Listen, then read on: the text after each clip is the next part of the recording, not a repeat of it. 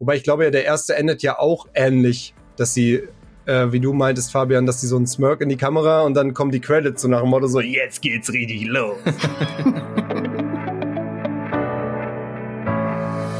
Hallo und herzlich willkommen zum Podcast Die Quadrataugen powered by Vodafone. Vor über einem Jahr, im März 2020 nämlich, habe ich die Pressevorführung von A Quiet Place 2 besucht. Und wie alle Presseleute musste ich unterschreiben, dass ich vor dem Kinostart nichts über den Film verraten darf. Blöd nur, dass A Quiet Place 2 dann nicht mehr in den Kinos anlief, weil Deutschland nämlich Mitte März 2020 in den Lockdown geschickt wurde. Jetzt, mehr als ein Jahr später, haben die Kinos endlich wieder offen. A Quiet Place 2 kann anlaufen und wir können hier im Podcast über den Film reden. Blöd nur, dass ich mich nach über einem Jahr nicht mehr an alles erinnern kann. Aber wie gut, dass meine zwei Gäste den Film erst vor kurzem angeschaut haben. Nämlich Laura Samide. Hallo. Hallo. Und Jules Busch ist mit an Bord. Hi. Jules Busch, Alter. Grüß dich, Mann. Äh, Freue mich mal wieder hier zu sein. Genau. Ihr beide habt den Film zusammen in Berlin angeschaut. Als Eisbrecherfrage würde ich aber noch mal einen kleinen Schritt zurück machen und würde euch mal fragen, wie hat euch denn eigentlich der erste Film gefallen? Der erste Teil? Laura. Ich mochte den ersten schon total gerne. Allerdings ist mir beim Gucken des zweiten Films aufgefallen, dass ich mich an ein wesentliches Handlungselement des ersten Films nicht mehr erinnerte. Ein nicht ganz Welches? unwesentliches, ja. Äh, nicht so ganz unwesentlich, aber ich kann mich bis heute auch nicht dran erinnern. Hm, was? Welches denn? Ähm, na, den Tod von John Krasinski, also von Lee. Was? Ja.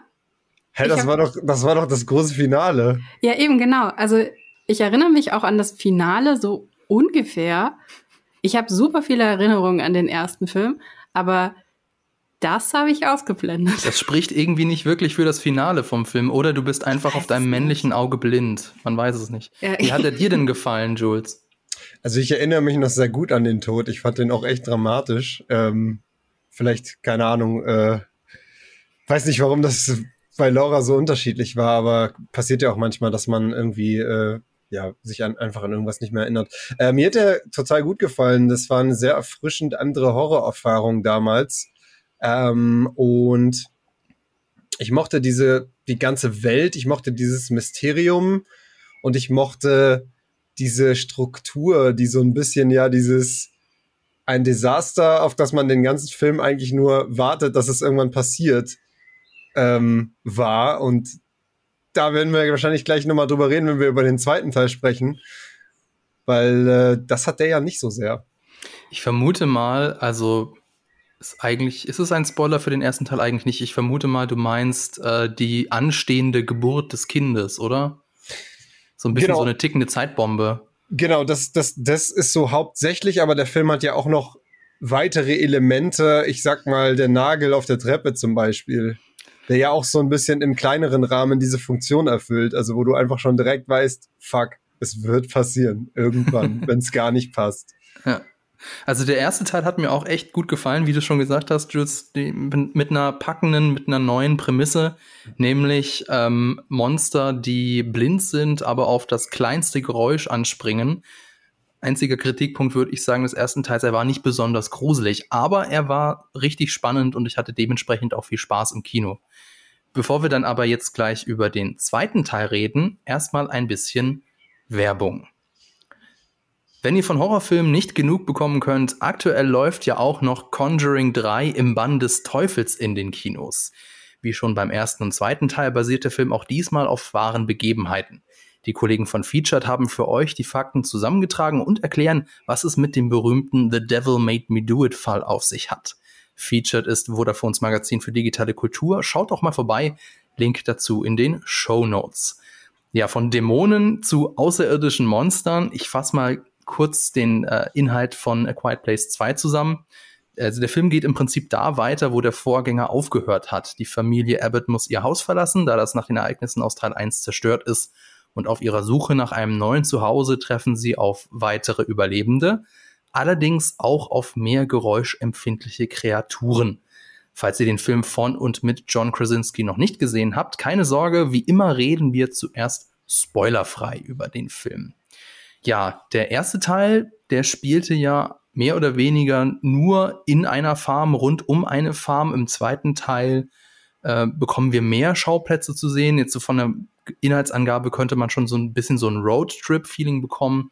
Wie gefällt euch das denn? Also Jules, ähm, die Welt öffnet sich. Das ist ja ganz oft in Sequels, dass das so passiert.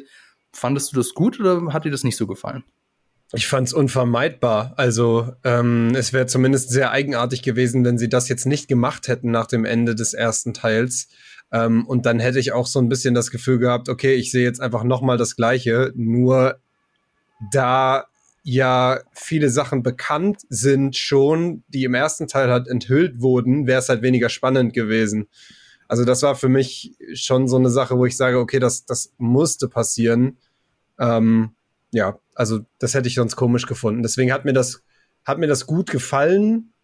Ähm, wobei sie jetzt auch nicht super viel enthüllt haben über die Welt. Sondern sie ja. bleiben, finde ich, immer noch in einem, sie, sie gehen zwar, aber sie bleiben trotzdem noch immer noch in so einem kleineren Rahmen. Also es ist jetzt ja nicht so, dass du irgendwie super viel über die Gesamtwelt in, äh, erfährst, halt ein bisschen was. Ja, sie kommen nicht besonders weit, äh, kann man vielleicht ja. schon mal andeuten. Ähm, stimmt, so wie du sagst, ja, das, ich meine, wenn man zu Fuß ist, dann ist es nicht die, äh, der große Roadtrip. Ähm, das war ja schon bei Love and Monsters so. Da sind sie ja auch zu Fuß gewesen. Da hat man aber sehr viel mehr gesehen. Das ist in äh, Quiet Place 2 nicht ganz der Fall. Wie hat es dir gefallen, Laura, dass jetzt der Film größer wird, dass das Sequel größer wird? Also ich schließe mich da Jules an. Es ist die logische Konsequenz des ersten Teils, ähm, weil du am Ende, also daran erinnere ich mich halt eben aus irgendwelchen Gründen, dass ich halt wusste, okay, das wird jetzt im zweiten Teil irgendwie ähm, äh, größer werden und sie werden ähm, den, den Ort des ersten Teiles verlassen. Ich habe übrigens, by the way, ähm, Gladiator auch ungefähr fünfmal geguckt, bis es bei mir angekommen ist, dass Protagonist am Ende stirbt. ich vergesse sowas öfters ah. mal. Ich weiß nicht, ich glaube, ich verdränge das. ähm, ja, nee, also ich mochte das, ich mag halt grundsätzlich diesen, diesen, schon das, was im ersten Film halt einfach so toll war, dieses, ähm, diese, dieser Spannungsaufbau. Und ich finde auch, es ist schwierig zu sagen, dass es ein reiner Horrorfilm ist, weil das ist es ja nicht nur, es ist eigentlich auch ein Psychothriller. Ähm, und dieser Spannungsaufbau, der funktioniert ja wahnsinnig gut eben darüber, dass du selbst ja auch schon das Gefühl hast, dass du kein Geräusch machen darfst. Und gerade wenn du es dann im Kino siehst, und ich finde, so einen Film musst du im Kino sehen, weil dann muss ja das komplette Kino auch leise sein, weil sonst könnte ja was passieren. Oder irgendjemand verpasst was, weil er was nicht hört. Ähm, und klar ist dann, funktioniert das natürlich irgendwie sehr über Jumpscares. Ähm, das liegt ja irgendwie auch schon so in der Prämisse irgendwie dieser ganzen Sache drin. Und ich finde es halt einfach wahnsinnig intelligent gemacht tatsächlich, obwohl es auch ein Gimmick hätte sein können. Und dadurch, dass es jetzt im zweiten Teil ähm, die Geschichte weitergeführt wird, ähm, unterstreicht es nochmal, dass es eben kein Gimmick ist. Es ist nicht nur irgendwie, ja, okay, und jetzt haben wir halt eben Monster, die besonders gut hören. Ähm, und äh, was weiß ich, so wie in anderen Filmen, wo es dann irgendwie ähm, wo dann irgendwie alle blind werden, also wo man mit diesen verschiedenen Sinneseindrücken ja irgendwie auch äh, spielt und ganz oft dann aber eben am Ende immer so das Gefühl bekommt, ja, okay, das war jetzt halt, weil irgendjemand mal gedacht hat, was gab's denn noch nicht und lass das doch mal machen. Und bei Quiet Place habe ich eben diesen Eindruck nicht und ich finde, der zweite Teil unterstreicht das nochmal. Spielst du auf Birdbox an? Hm, nein. äh, äh, niemals. Ja, doch, auch. Ähm, aber es gibt ja auch noch diesen anderen Film, erinnert ihr euch, aber das ist auch nicht wirklich ein Horrorfilm, sondern das ist eher auch so ein ähm, äh, ja, äh, Endzeit-Thriller äh, mit äh, Julian Moore. Mit, wie hieß denn, also nicht Children of Man, ne? Das ist der andere, sondern der, hieß da nicht einfach Blind oder Weißt, wisst ihr, welchen ich meine? Nee, mir fällt da jetzt gerade nur die Serie auf Apple TV Plus ein. Da ging es ja auch darum, dass die, die Menschheit sie. irgendwie blind geworden ist. Ja, genau. Ja, aber die Serie ist tatsächlich auch richtig gut. Die hat mich wirklich überrascht, weil da ist es nämlich auch kein Gimmick. Ja, mich find, ich finde, das macht es halt irgendwie ein bisschen schwierig. Ähm, witzigerweise, du hast vorhin über die Jumpscares geredet. Ganz witzig, ich kann mich dann noch erinnern, als ich da in den ersten Teil, kurz bevor ich da reingegangen bin, haben wir ja darüber gesprochen, was könnte man da für ein Video draus machen. Und unsere erste Idee war, ich weiß nicht, wie wir daraus gekommen, drauf gekommen sind, so Horrorfilme ohne Jumpscares. Und unsere Hoffnung war, dass es in A Quiet Place keine Jumpscares gibt. Ich weiß nicht, wie wir darauf gekommen sind. Dann war nun leider äh, A Quiet Place ein, ein Jumpscare-Massaker, sage ich mal. Wir haben dann ein anderes Video daraus gemacht. Könnt ihr ja mal, wenn ihr mit dem Podcast fertig seid, da mal reingucken. Das heißt, ist das nämlich das GigaTV-Merk-Video, wie wir Horror hören, ist trotzdem ganz nett geworden. Ich finde das halt, ich finde das interessant, weil die Jumpscares, also A Quiet Place funktioniert ja fast nur über Audio-Jumpscares. Also oft ist es ja auch einfach nur einfach der Soundtrack, der halt so einen super lauten Sting halt spielt und dann erschreckst du dich. Und das ist ja eigentlich was, was, was ich und ich glaube viele Leute einfach in den meisten Horrorfilmen hassen. Weil man halt sagt, ja, das ist total cheap halt, äh, einfach nur mega laut zu machen auf einmal. Äh, und dann erschreckst du dich halt allein deswegen. Das ist ja nicht, weil du das geil aufgebaut hast mit guter Suspense. Aber in A Quiet Place irgendwie dadurch, dass diese ganze Prämisse irgendwie darauf hinspielt, dass es halt was mit Sound zu tun hat, stört dich das weniger, fand ich. In anderen Horrorfilmen hätte ich genau die gleichen Jumpscares mega billig gefunden. Ja, sehe ich auch so. Und dadurch, dass es aber eben genau Teil der Geschichte ist, ähm, finde ich es ehrlich gesagt ganz smart gemacht. Der Film heißt übrigens Blindness mit äh, Julian Moore und Mark Ruffalo. Und war hm. der gut oder nicht? Der war okay. Okay. ich guck mal parallel. Super. Ja, ähm, der, du hast es mit den Jumpscares angesprochen. Ähm, tatsächlich ist es ja auch so, die, die, weswegen Jumpscares ähm, ja so verschrien sind. Danach ist ja die Spannung weg, beziehungsweise auch der Grusel weg. Also du hast diesen kurzen Schreckmoment und danach, so wie bei einer Achterbahnfahrt, danach lacht man, danach, danach so, oh, oh, das war jetzt aber, und dann ist alles vorbei. Und bei A Quiet Place beziehungsweise A Quiet Place 2 ist es ja auch so dadurch, dass die, du hast diese laute Geräusche, diese lauten Geräusche, du erschreckst dich, aber danach fehlt dieses, oh, jetzt ist es vorbei, weil durch die lauten Geräusche werden ja die Kreaturen angelockt und mhm. dann geht's ja erst los mit dem Horror in Anführungszeichen. Das macht ja den Film ja eigentlich auch nochmal deutlich spannender als so den 0815 Jumpscare Horrorfilm. Du hast total oft die Momente wie die Szene in Herr der Ringe, wo äh, Pippin die diese Knochen runterwirft in dem, in dem Brunnen in Moria. Ja. Puh, du hast total oft diese Momente, wo das so mega laut ist und alle so fuck. Und dann hörst du halt äh, irgendwann schon die Reaktion so und erwartest die Reaktion und das hast du halt dauernd. Ich überlege die ganze Zeit, ob wir dieses eine, ich meine, wir können ja davon ausgehen, dass die Leute den ersten Teil gesehen haben, oder? Ich meine, man geht ja jetzt eher selten in ein Sequel und hat den ersten Teil nicht geguckt, äh, oder? Adrian schon. Nun, also theoretisch Stimmt. funktioniert A Quiet Place 2, glaube ich, auch ähm, ohne den ersten Teil gesehen zu haben, witzigerweise. Äh, aber ich würde mal sagen, wir können ja jetzt schon eigentlich davon ausgehen, dass die meisten den ersten Teil geguckt haben. Oder? Müsste man eigentlich. Sonst ja. wäre das natürlich auch ein massiver Spoiler von mir gewesen, ne? So nach äh, zwei Minuten ja, Podcast. Ja, also wenn ihr, wenn ihr dann immer noch dran geblieben seid, dann stört euch das entweder nicht oder ihr habt den ersten Teil geguckt. Ich wollte eigentlich nur sagen, dass sich ja am Ende von A Quiet Place 1 ja tatsächlich zeigt, wie man die außerirdischen Monster töten kann. Ähm, eine von den Figuren, die ähm, Reagan, die hat ja so ein Hörgerät, so ein defektes und wenn man das dann an einen, ähm, an ein Mikrofon hält mit einem Lautsprecher, dann hast du so eine Feedback-Schleife. Und die Monster, die ja äh, nur über Geräusche sich ähm, bewegen können und orientieren können, das, das fuckt die so ab. Und dann öffnet sich so die Panzerung am Kopf und dann kannst du die töten. Das entdecken die eben am Ende vom ersten Teil. Und der, der erste Teil endet ja tatsächlich auch damit, dass äh, Emily Blunts Charakter äh, Evelyn so ihre Schrotflinte durchlädt und dann ähm, so, so einen leichten Smirk in die Kamera macht und dann äh, sind, laufen die Credits. Da wollte ich euch mal fragen, also die Monster sind nicht mehr unverwundbar, anders ist als jetzt beim ersten Teil. Hat das für euch die Spannung, also ein Teil der Spannung weggenommen oder dadurch, dass es jetzt mehr Monster sind, ähm, ist es dadurch noch interessanter und noch spannender geworden? Wie, wie also, fandet ihr das? Also ich fand das generell halt also mich hat nicht so sehr, für mich hat nicht so sehr die Tatsache das verändert, dass die Monster jetzt verwundbar waren, sondern eher die Tatsache, dass sie halt auch kein Mysterium mehr waren. Weil ein großer Teil für mich äh, des, der Spannung aus dem ersten Teil war halt, dass man ja auch bis zum Ende sie eigentlich nie richtig sieht, sondern ähm, sie kommen ja schon in der ersten Szene, rasen halt einmal durchs Bild, so du siehst so, okay, was war das? Aber du siehst halt nie genau, wie sieht's aus.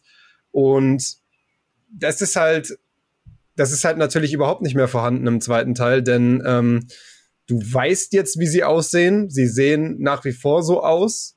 Ähm, es passiert auch nicht sonderlich viel darüber hinaus, ohne jetzt zu spoilern. Ähm, und du hast eigentlich den gesamten Film über einen bekannten Feind. Und das, das finde ich, hat für mich viel verändert. Das hat, dadurch war es für mich noch weniger Horror, weil selbst dieses Mysterium irgendwie wegfiel.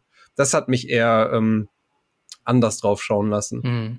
Das ist aber auch die Frage, warum man sich so einen Film anschaut. Weil wenn man sich den Film tatsächlich anschaut, weil man einen Horrorfilm erwartet und tatsächlich auf diese Monsterelemente auch ähm, und auf die Mystery ähm, Bock hat, dann verändert das sehr viel. Ähm, für mich zum Beispiel hat das wenig verändert, weil ich daran gar nicht so interessiert bin. Also für mich ist das eigentlich nur so es ist ja alles Plot, ne? Also das ist so dieser Plot-Device, den du halt brauchst, um diese Geschichte zu erzählen. Und wie die Monster aussehen, ist für mich eigentlich am Ende ziemlich irrelevant, weil ich will wissen, wie die Menschen damit umgehen. Hm. Ja, und vor allem, man muss ja auch dazu sagen, wir folgen jetzt hier nicht irgendein Ranger-Team der, äh, der Armee, sondern es ist immer noch eine, eine Kleinfamilie. Das heißt, selbst wenn du in der Theorie die Monster verletzen kannst, sind die ja trotzdem noch gefährlich. Allein dadurch, dass du ja nicht unendlich Munition hast, allein dadurch, dass du ähm, nicht komplett mit Waffen gesegnet bist.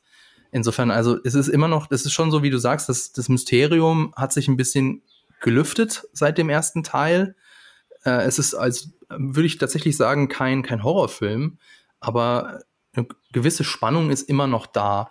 Ähm, Laura, du hast von den Figuren geredet, dass dir ja das viel wichtiger ist, wie es mit den Figuren ähm, läuft.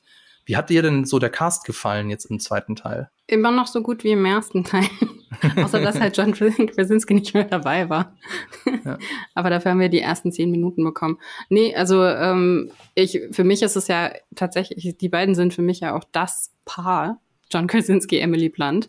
Ähm, die sind, die haben so eine tolle Chemie auch vor der Kamera, auch hinter der Kamera, wenn man sie so in Interviews sieht oder wenn man sie in Interviews übereinander reden hört, dann ähm, bekommt man da so einen Eindruck.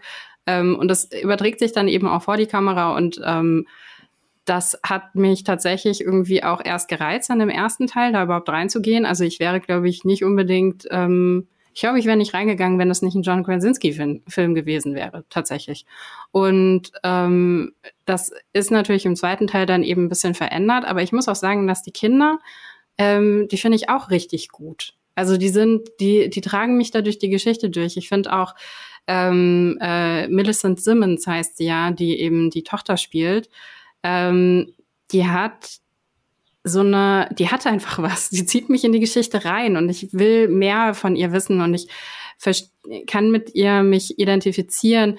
Ich mag die Frustration, die sie dann halt ganz oft eben auch hat, weil sie halt einfach auch jemand ist, der Sachen anpacken will und Sachen klären will ähm, und das finde ich schön. Dass äh, so einem Charakter gucke ich gerne zu. Also ich habe ja total den Crush auf äh, Cillian Murphy. Ähm, deswegen habe ich mich mega gefreut, dass er mitspielt. Ähm, ich habe halt erst kürzlich für mich, ich glaube, da haben wir sogar äh, in der Weihnachtsfolge sogar drüber geredet. Ich weiß es gar nicht mehr. Ich habe kürzlich äh, Peaky Blinders erst für mich entdeckt. Ähm, und ich finde, den Typen einfach so faszinierend. Also der hat irgendwie einfach, wenn er so guckt, hat er auch so richtig krasse Augen irgendwie. Ähm, weiß ich nicht. Also bin ein bisschen verknallt in den. Ähm, und äh, deswegen, und ich mag ihn auch als, als Schauspieler einfach super gerne. Und äh, ja, äh, John Krasinski hatte was, ähm, aber ich fand ihn so als, als neuen, sag ich mal, männlichen ähm, Hauptnebencharakter oder wie man es nennen soll, fand ich ihn, äh, fand ich ihn schon sehr überzeugend, ähm, auch wenn er halt ein anderer Typ ist. Hm. Wie ähm, fandst du Jimon Hunsu? Wie bitte? Wie fandst du Jimon Hunsu? Oh Gott, wer war das nochmal? Ähm, den sie dann auf der, da, ähm, Spoiler, äh, den sie dann treffen.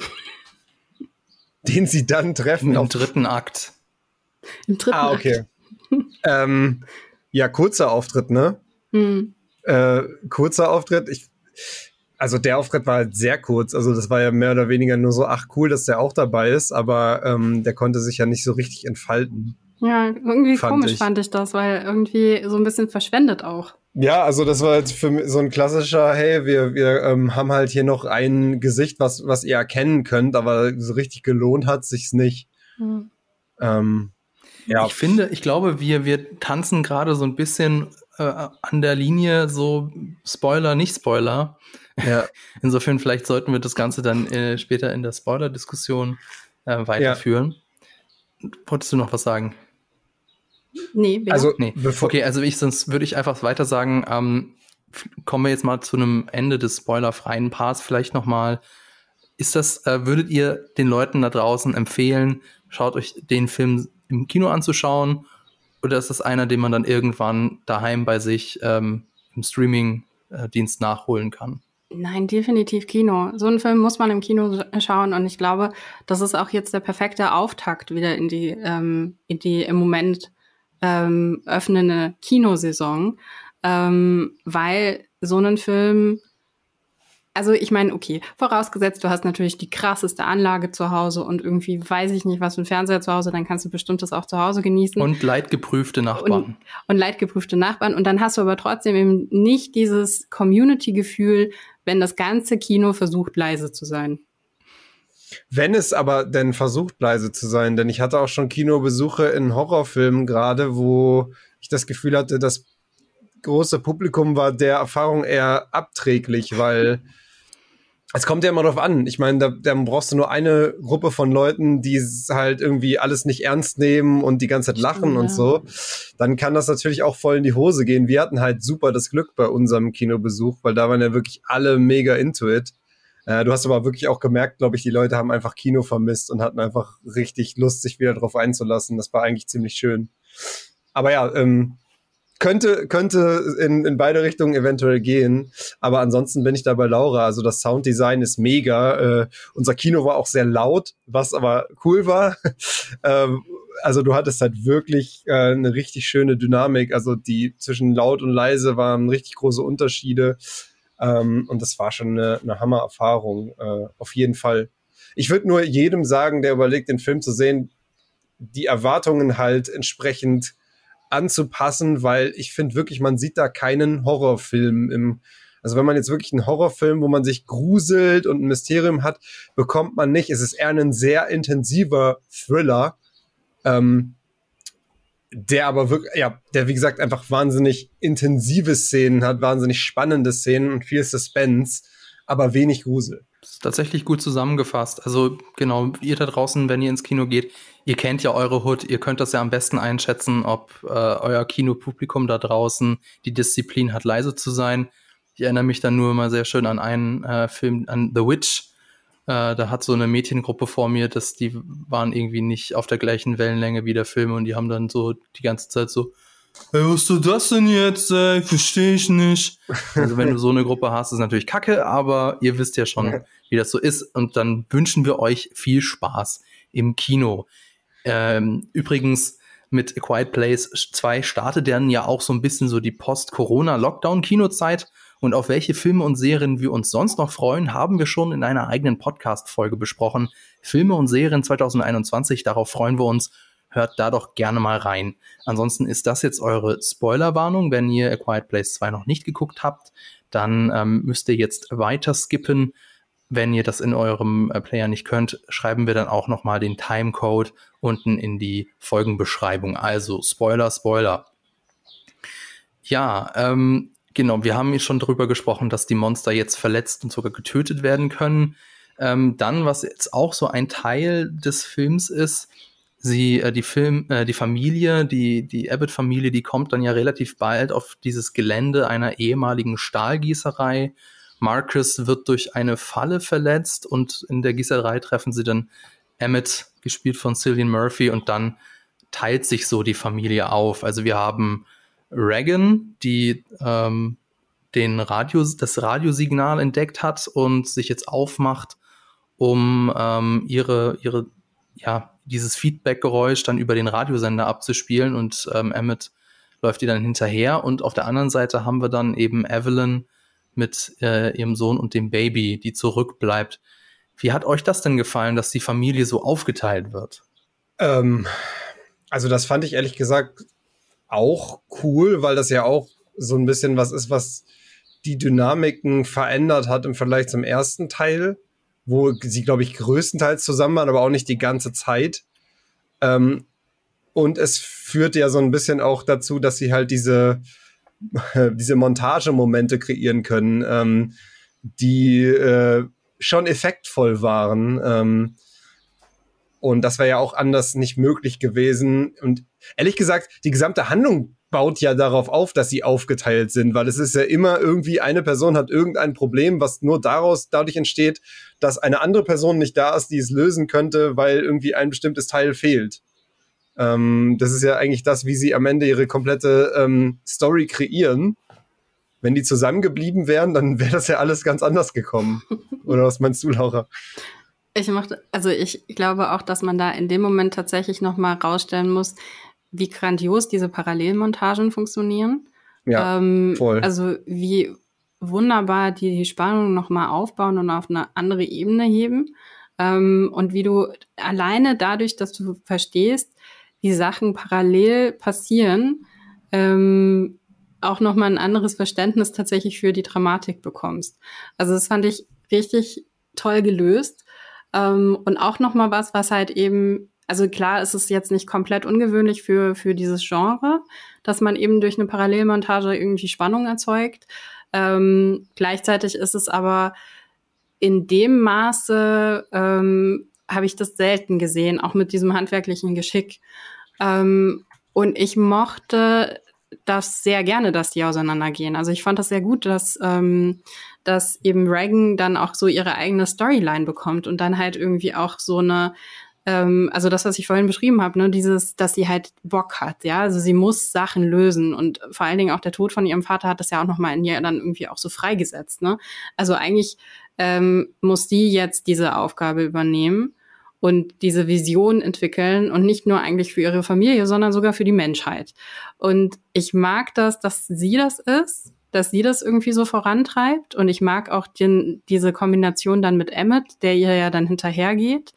Ähm, weil das halt eben auch nochmal, also es ist das Gegenteil von der Beziehung zu ihrem Vater. Und sie muss es dann eben nochmal neu managen. Und ähm, ich fand es auch schön, wenn man dann eben nochmal zurückdenkt irgendwie zu dem Anfang von dem Film, ähm, wo er ja schon mal irgendwie erklärt bekommen hat, wie er mit ihr sprechen soll, ne, dass er dann artikulieren muss, damit sie ihn versteht.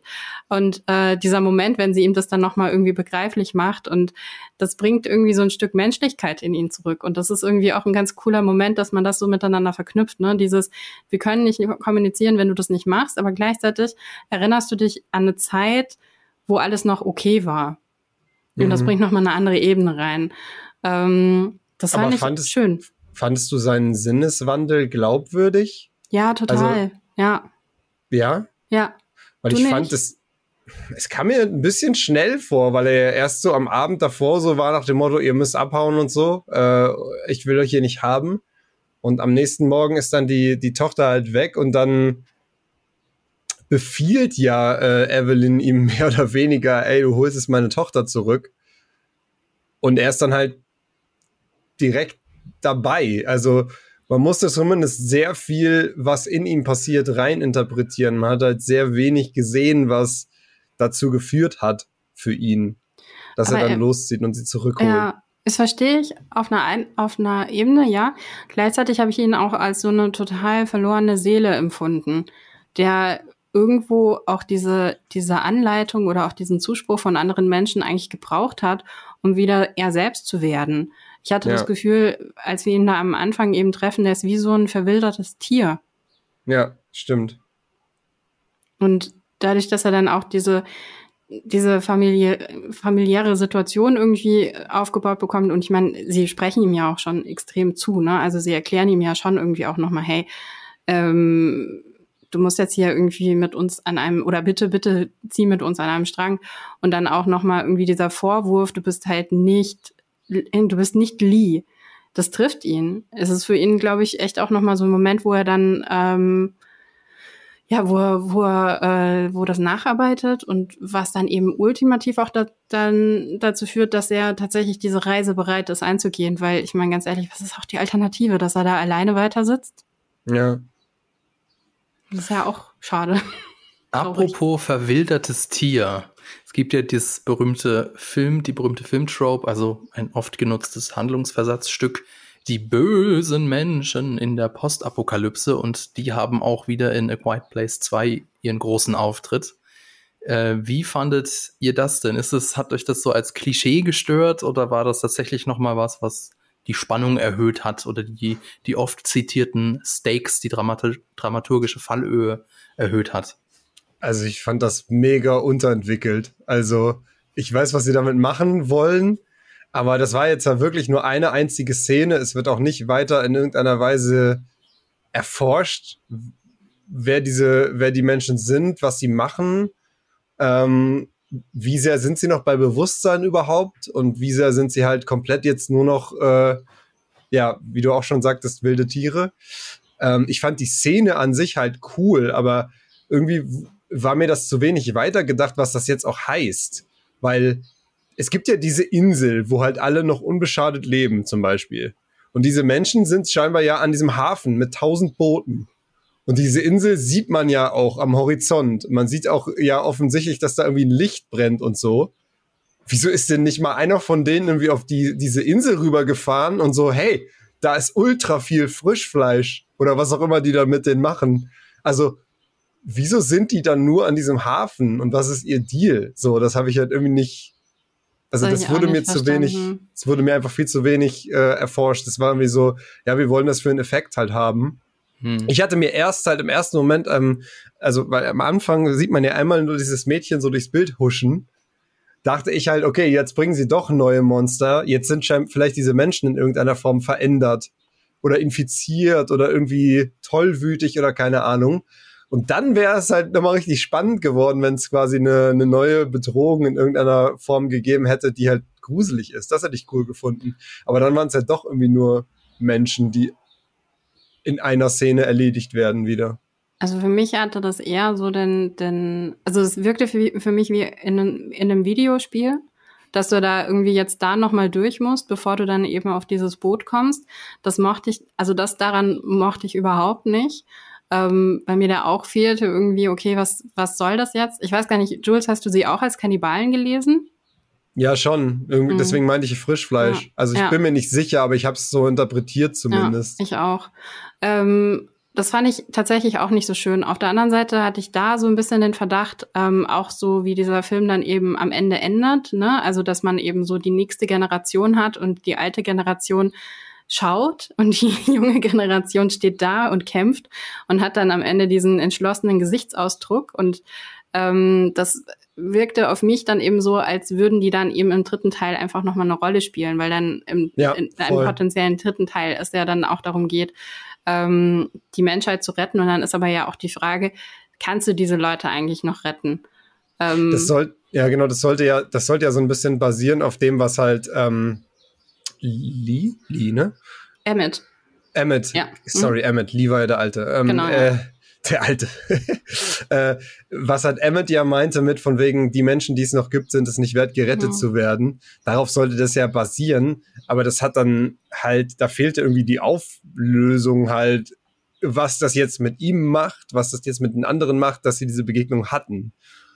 Ja. Das war ja einfach nur, ja, er hat das halt gesagt und okay, er hatte scheinbar recht.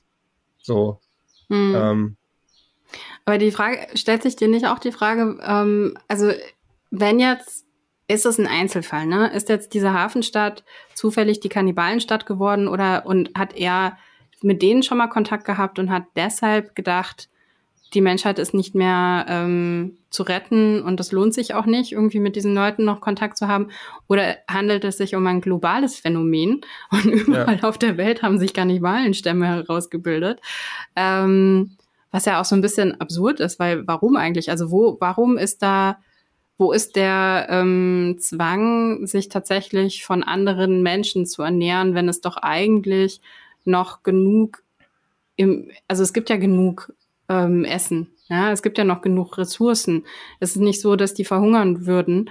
Ähm, und mhm. es ist durchaus ja auch möglich, irgendwie ähm, unter Voraussetzungen anzubauen. Klar, okay, da kannst du jetzt drüber streiten, ob jetzt jeder irgendwie äh, so, so versiert ist, irgendwie wie eben diese Familie Abbott, die dann halt irgendwie ähm, noch weiter irgendwie Fa das Farmleben irgendwie ähm, betreiben kann unter diesen Voraussetzungen. Aber so wie wir es ja bisher immer gesehen haben, kann man ja auch noch in Supermärkte oder in Apotheken gehen und findet da ja noch Ressourcen. Ja, voll.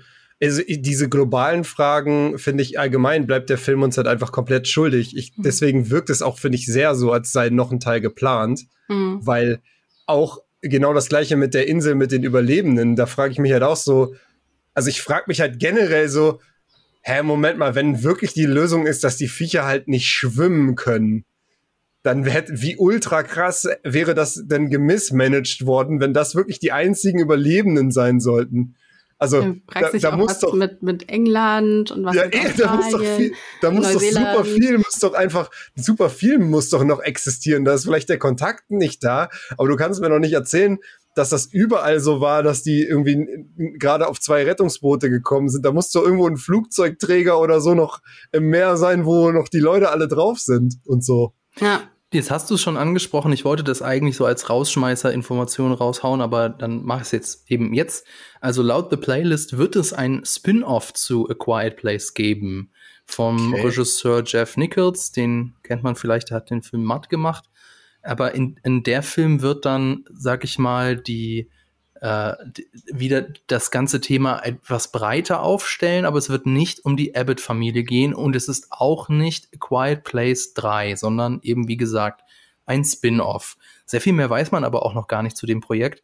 Man weiß nur, dass Paramount Pictures schon einen Termin verkündet hat, nämlich der Film soll am 23. März 2023 in die Kinos kommen. Okay. Vielleicht sieht man da ja, was mit dem Rest der Welt passiert ist. Hm. Aber das ist auch gar nicht ähm, so unüblich in postapokalyptischen äh, Filmen, dass man nicht so wirklich erfährt, was jetzt mit dem Rest der Welt ist. Also die Kommunikation bricht ja irgendwie zusammen. Also ganz vielen Horrorfilmen zum Beispiel oder ganz vielen Zombiefilmen auch, hier 28 Days Later zum Beispiel, hast du ja, ähm, weißt du gar nicht, wie es eigentlich mit dem Rest ist. Und erst ganz am Ende wird das aufgeklärt. Äh, hat mich jetzt nicht unbedingt so gestört. Auf der anderen Seite sind wir ja in einem Sequel, ne? Und in einem Sequel, wir haben es schon drüber geredet, da erwarten wir, dass eben sich das Ganze ein bisschen verbreitert, dass wir mehr erfahren. Und ja, so vom Worldbuilding war das mit den Kannibalen etwas seltsam. Was mich auch ein bisschen gestört hat, ist, also, dass Menschen feindlich sind in so einer Situation oder zumindestens anderen Leuten, also, dass die andere Leute auf Distanz halten wollen ist ja schon irgendwie logisch, denn jeder weitere Mensch ist ja eine weitere Geräuschquelle und könnte damit wieder die Monster anlocken. Auf der anderen Seite, also im Zombie-Genre ist das ja ein, ein, eine ganz oft benutzte äh, Trope, dass man irgendwelche Bösen hat. Hier bei The Walking Dead zum Beispiel hast du in jeder Staffel im Prinzip wieder irgendwelche durchgeknallten Verrückten. Aber im Zombie-Genre, finde ich, ergibt es auch Sinn. Denn dadurch, dass du eigentlich in dieser Welt die ganze Zeit menschenähnliche Wesen tötet, stumpft das auch ab und diejenigen, also die so soziopathische Menschen, die damit überhaupt kein Problem haben, kommen in so einer Welt auch besser zurecht und quasi wieder so ein bisschen ähm, Evolution äh, haben dann so einen Vorteil. Aber in einer Welt, in der in der es weiterhin eigentlich gut ist, wenn du zusammenarbeitest und dir hilfst, ist sowas ja eigentlich auch irgendwie ein bisschen fehl am Platze, fand ich. Das hat mich ein bisschen fand ich ein bisschen seltsam. Also mich hat das tendenziell eher daran erinnert, was du so als Studentenfilmer ähm, da noch in so eine Welt reinbauen würdest. Ja, lass dann noch irgendwie die Kannibalen reinbauen. Ja, genau. Also das, das hat, ich läuft glaub, zu glatt. Du brauchst noch irgendein Hindernis, wie du es schon gesagt ja. hast, wie bei einem Videospiel. Wir ja. haben halt auch drüber gelacht äh, im Kino noch. Äh, was sollte das jetzt mit dieser Musiknachricht? Also warum, muss, warum musste da jetzt äh, Beyond the Sea laufen? Da war doch ein Mikro in diesem Radio-Ding. Da hätte doch ein Dude einfach sitzen können und hätte klipp und klar sagen können, hey, wenn ihr irgendwo da draußen seid, wir haben hier diese Insel, kommt zur Insel, die Viecher können nicht schwimmen. Naja, das ist noch viel besser überhaupt die Information, die Viecher können nicht schwimmen. Das kannst du ja schon yeah. raushauen. Die Viecher können nicht schwimmen, wäre schon geil gewesen als Info. Sie hätten ja alles hätten sie ja senden können. Sie hatten ja ein komplettes Tonstudio. Sie hätten auch eine Nachricht aufnehmen können mit Sicherheit und die halt irgendwie im Loop senden können, wenn da nicht einer die ganze Zeit hätte sitzen wollen. Stattdessen spielen sie halt total vage dieses Lied. also das war so richtig komisch.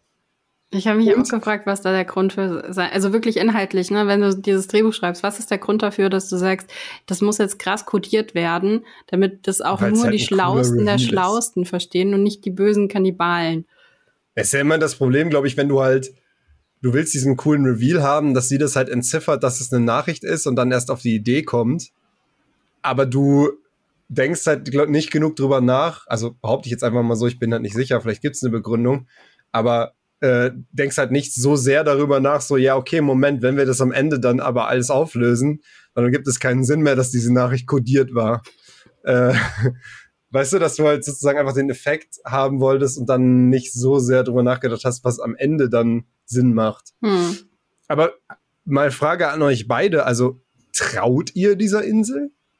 Also glaubt ihr wirklich, diese Insel ist so wie, so wie sie gesagt haben, war, haben, sind komplett von allem verschont geblieben bisher und haben da ihr Happy Life? Die, die ganze Insel hat mich so an Midsommer erinnert. Ja. Ja, voll. Ich dachte auch erst so, okay, das muss sowas werden. Ja, da sind wir halt so ein wirklich. bisschen drauf trainiert, ne, dass, mhm. äh, dass da irgendwie ein Twist kommt oder dass die in, die wahren Bösen sind, aber so war es ja dann nicht. Oder? Nee. Scheinbar nicht.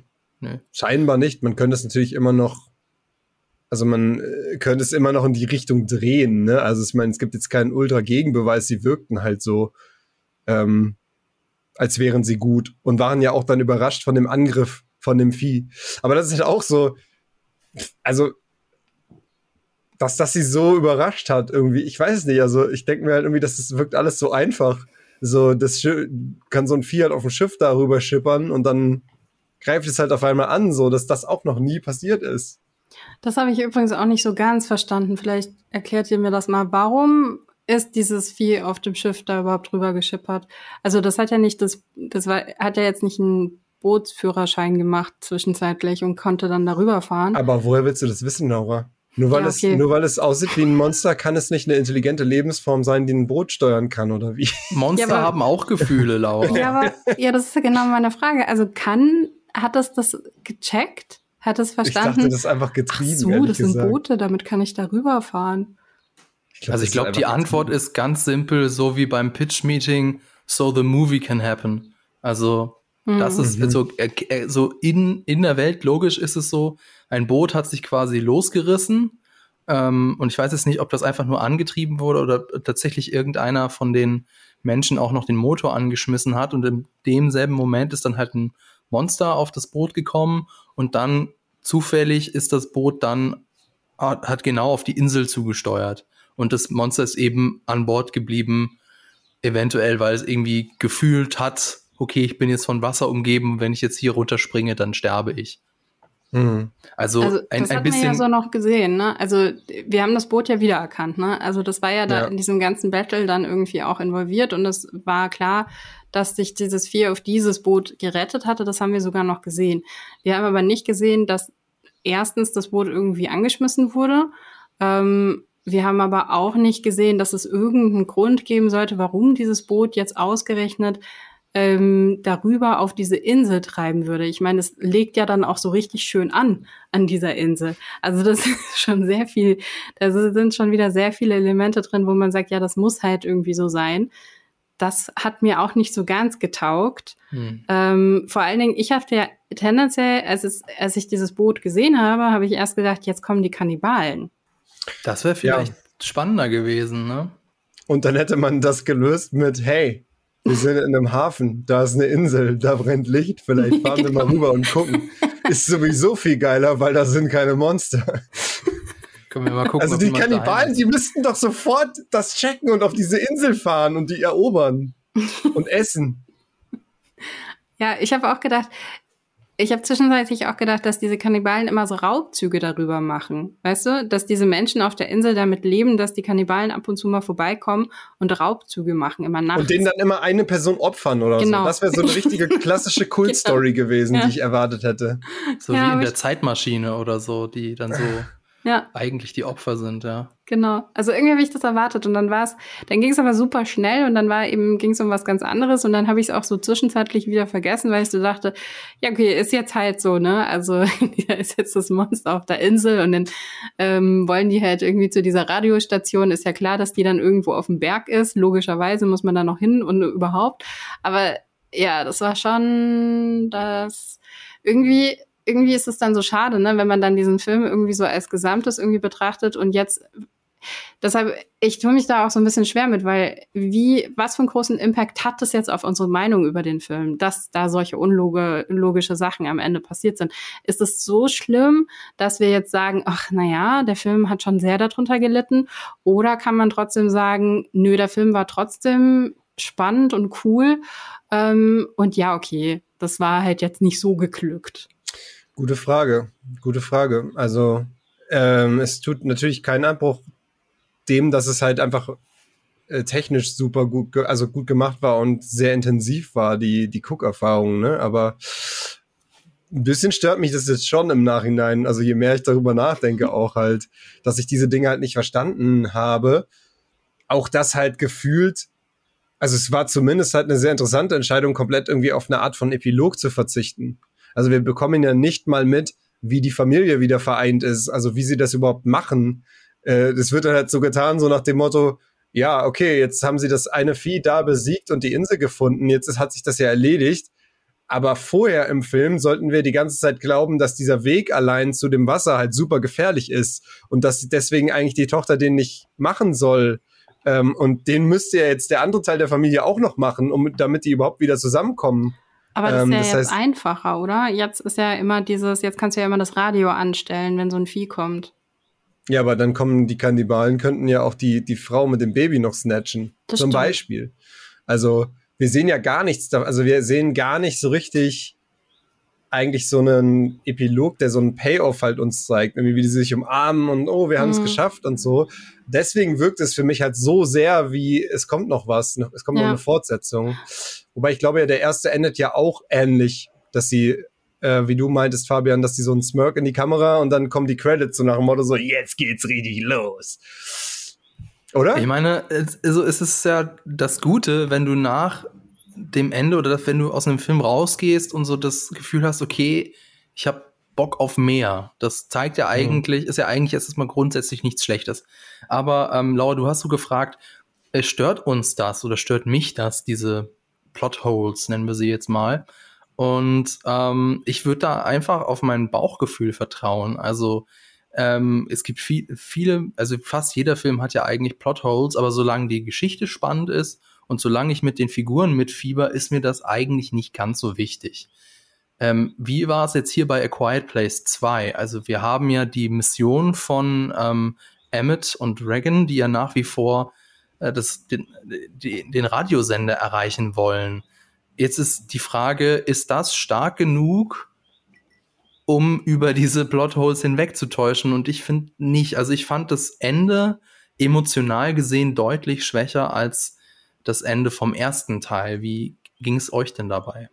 Ich fand das Ende trotzdem ziemlich gut. Also ich mochte das. Ich mochte diesen Generations, ähm, diese diese Übergabe, ne, dass da eben jetzt die beiden Kids stehen und irgendwie ihre ihre Eltern beziehungsweise die Älteren verteidigen und das jetzt halt managen. Deshalb fand ich das Ende eben doch sehr stark und ich glaube, dass mich das, also mal, Nummer, also Nummer eins, ich werde in einem halben Jahr sowieso schon wieder vergessen haben, was in dem Film passiert. Scheinbar. Also von daher glaube ich nicht, dass es halt eben relevant genug ist, dass da halt eben Plotholes drin waren, dass ich jetzt irgendwie im Endeffekt dann sage, nee, der Film ist nicht gut. Ähm, ich finde das übrigens auch, wir reden ja dann auch immer darüber, ne? Also ob das jetzt ein gutes oder ein schlechtes Zeichen ist, dass du, Fabian, zum Beispiel dich jetzt nach einem Jahr auch nicht mehr so richtig daran erinnern kannst. Ähm, ich finde, bei so einem Film ist das nicht so schlimm.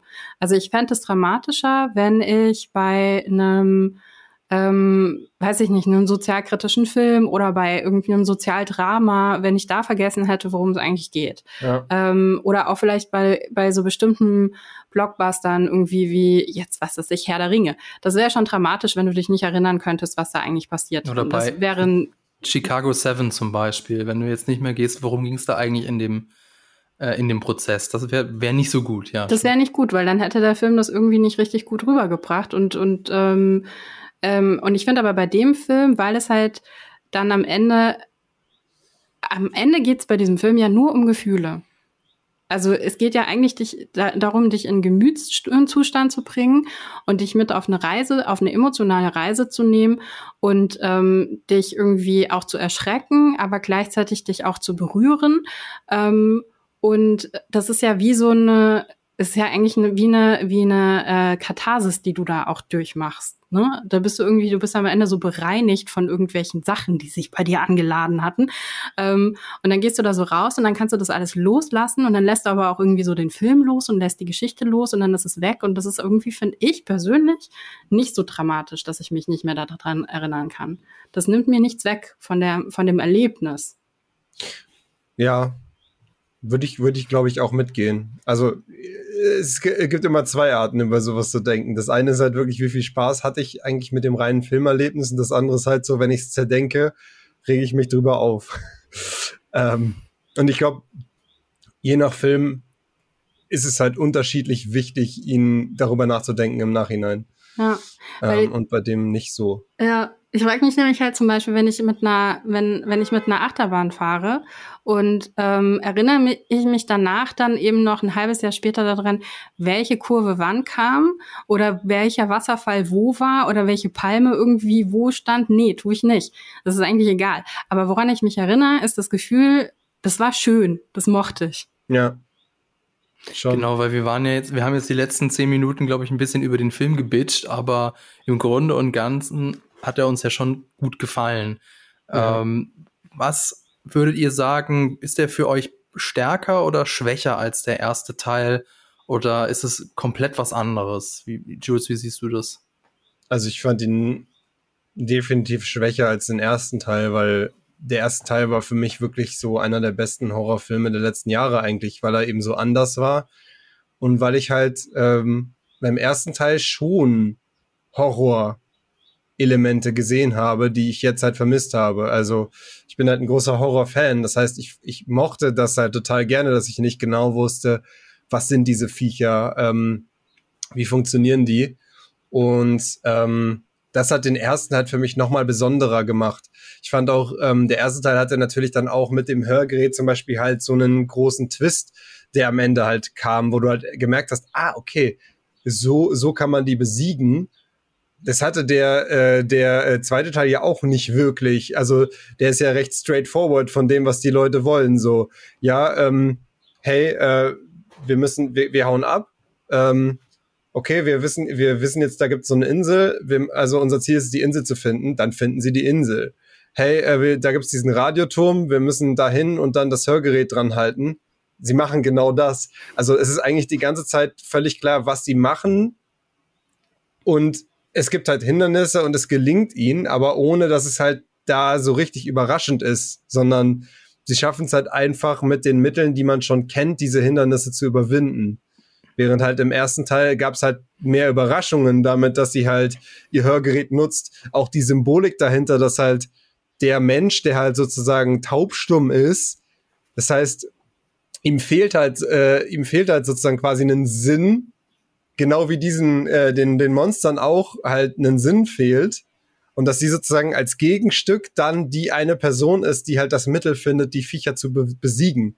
Das ist ja auch irgendwie symbolisch, finde ich, sehr stark. Ähm, und allgemein auch, dass die, sie halt, ähm, die Familie halt deswegen in der Gebärdensprache halt versiert ist, was wahrscheinlich ja auch einer der Gründe ist, warum sie halt länger überlebt hat als andere Familien, weil sie halt von vornherein halt leise kommunizieren konnten.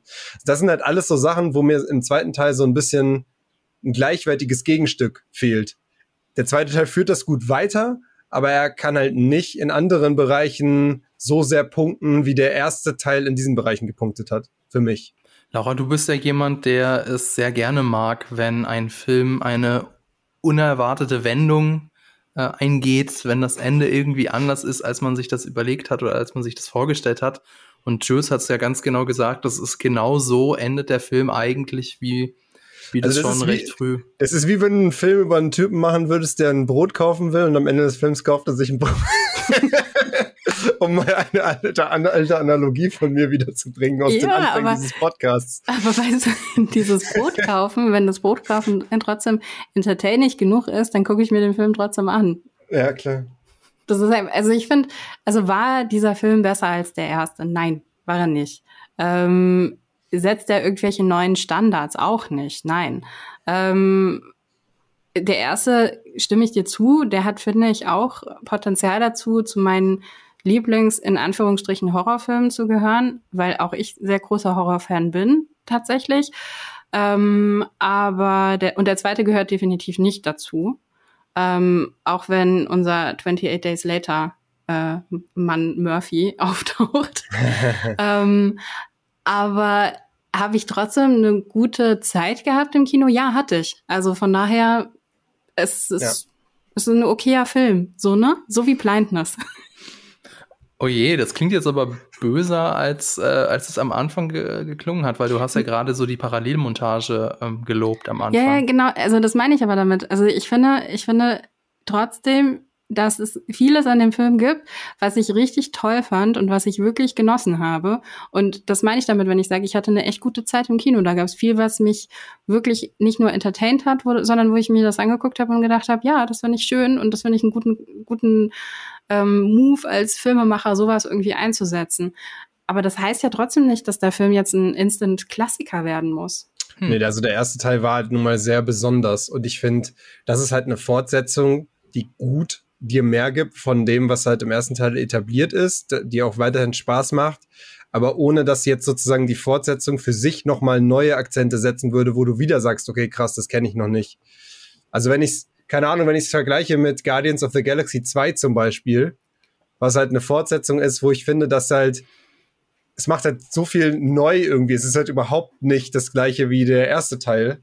Und das hast du ja oft bei Fortsetzungen, dass es eben mehr von dem, dem ist, was der erste Teil schon gemacht hat, ohne dass das zwingend schlecht ist. Aber es ist dann halt nicht so erinnerungswürdig. Und der zweite Teil ist immer noch besser als Bird Box. ich glaube, das auf jeden Fall.